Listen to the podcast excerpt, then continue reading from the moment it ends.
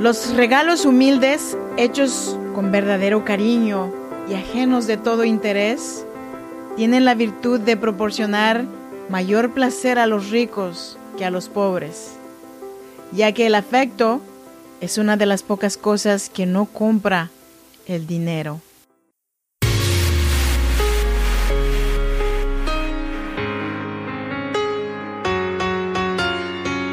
Cada situación difícil hay una mujer que decidió ser fuerte y salir adelante.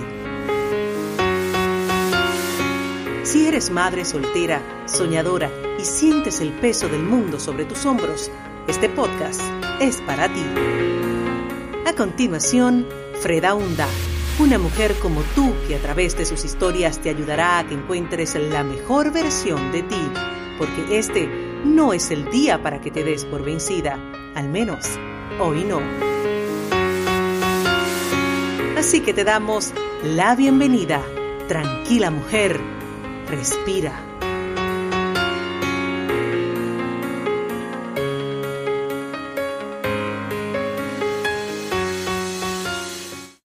Hola, hola, hola, buenos días, ¿qué tal? ¿Cómo estás? Bienvenidas y bienvenidos a Tranquila Mujer Respira un podcast que nació para acompañarte, para animarte, para que hoy no sea el día que te des por vencida o vencido, al menos hoy no.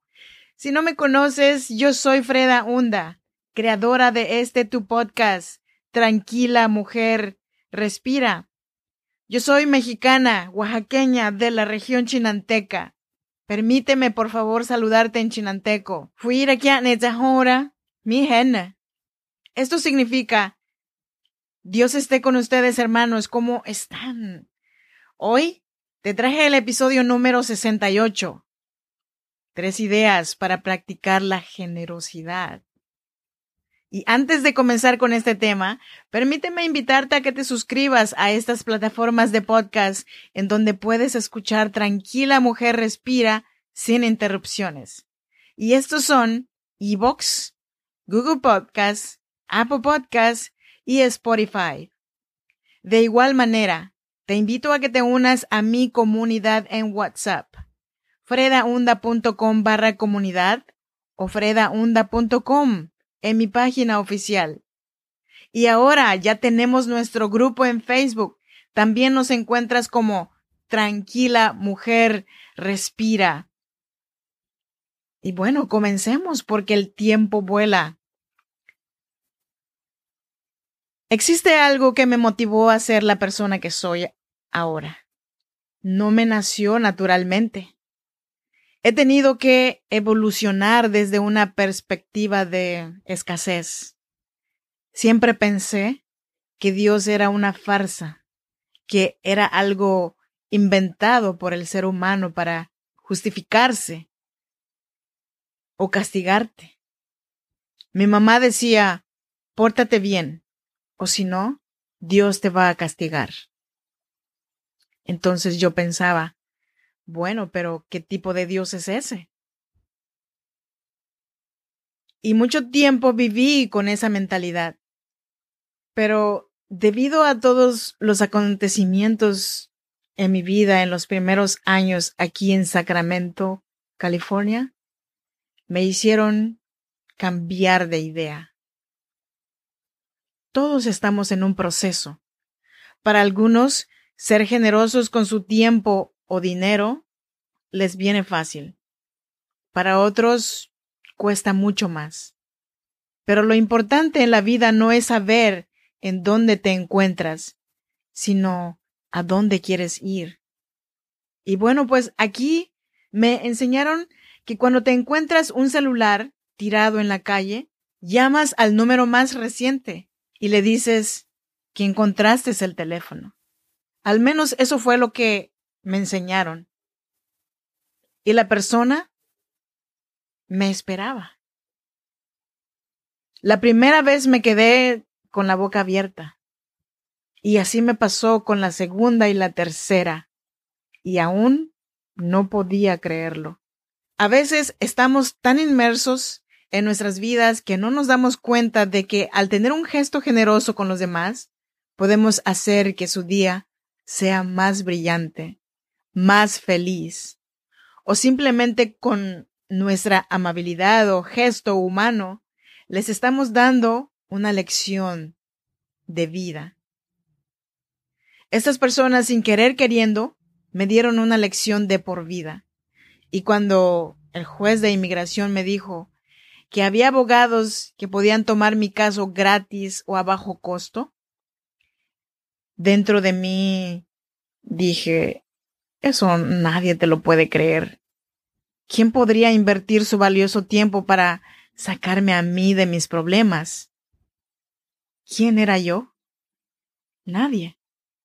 Y si yo no hubiera encontrado abogados que tomaron mi caso sin tener yo nada para pagar, créeme, yo no estaría aquí.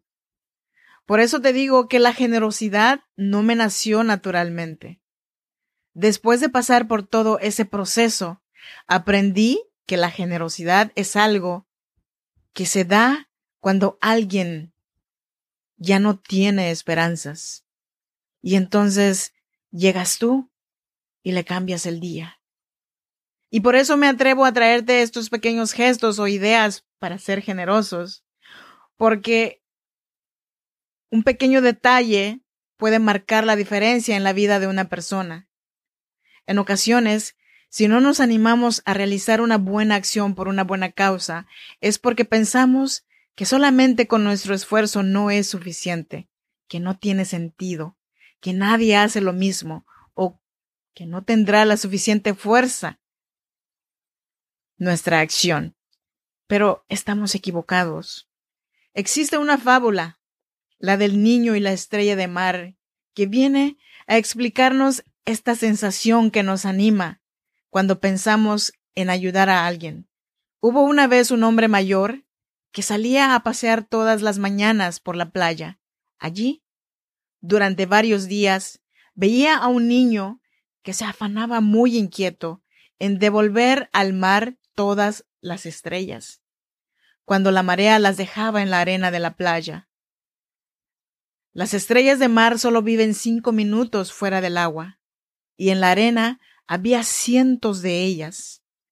El hombre todas las mañanas veía la misma escena y se preguntaba por qué perdía el tiempo ese niño. Una mañana decidió acercarse a él y preguntarle por qué lo hacía, si la mayoría de ellas morirían. Entonces el niño abrió su manita y le mostró una estrella de mar de color rojo brillante, y antes de devolverla al agua le dijo, porque para ella sí tiene sentido. Hermosa fábula, ¿verdad? Entonces, aquí, vámonos con las ideas. La idea número uno dice, dale a alguien algo que sea importante para él. La generosidad es más eficaz cuando lo que ofreces es importante para el otro. Piensa en lo que la otra persona necesita, lo cual no siempre tiene que ser material. Dedicarle tiempo a otro puede ser en sí mismo un acto de generosidad que puede ayudar mucho a otra persona. La idea número dos dice, la generosidad es una calle de dos vías y es importante dejar que el otro empiece. En este sentido, un estudio ha demostrado que la emoción producida por la gratitud ayuda a construir relaciones de gran calidad entre una persona agradecida y la otra persona que ha sido objeto de un acto generoso. Esto lo puedo decir solamente de una forma. Cuando alguien me cede el paso para cuando estoy manejando, me pone feliz, tanto que saco la mano a través de mi ventana para agradecer. Pero funciona mejor si a la siguiente persona manejando yo también le cedo el paso. Al menos así lo creo yo. Idea número tres. Es importante también dejar que las demás personas te muestren la generosidad? ¿Por qué le robarías a otros la alegría de dar? Aunque mostrar aprecio por la generosidad recibida nos puede hacer sentir incómodos, es importante ser agradecido y evitar frases como no tenías que haberte molestado. Esto es demasiado para mí. Con un simple gracias le estás dando al generoso un aliento para seguir con su día o un aliento para alentarse a seguir con estos actos. Bueno, este es el segundo episodio que le dedico a la generosidad. Y escogí este tema porque ya estamos en diciembre. Y para mí este mes es muy significante. Uh, los otros meses no significa que sean menos, sino que simplemente, no sé, este mes de diciembre me trae muchos recuerdos con mi madre, con mi niñez, y como que siento la diferencia cuando se acerca o cuando llega el mes de diciembre. Y aquí termino con este episodio. Gracias por estar aquí. Yo soy Freda Hunda. No quiero que te vayas sin recordarte que estoy aquí para animarte, para apoyarte, para que hoy no sea el día que tires la toalla o no sea el día que te rindas. Al menos hoy no. Te espero en el próximo episodio. Seguiremos hablando de la generosidad, cómo enseñar a nuestros pequeños o a la siguiente generación a ser generosos. Me despido en chinanteco. Esto quiere decir que Dios los acompañe, mis hermanos. Hasta la próxima.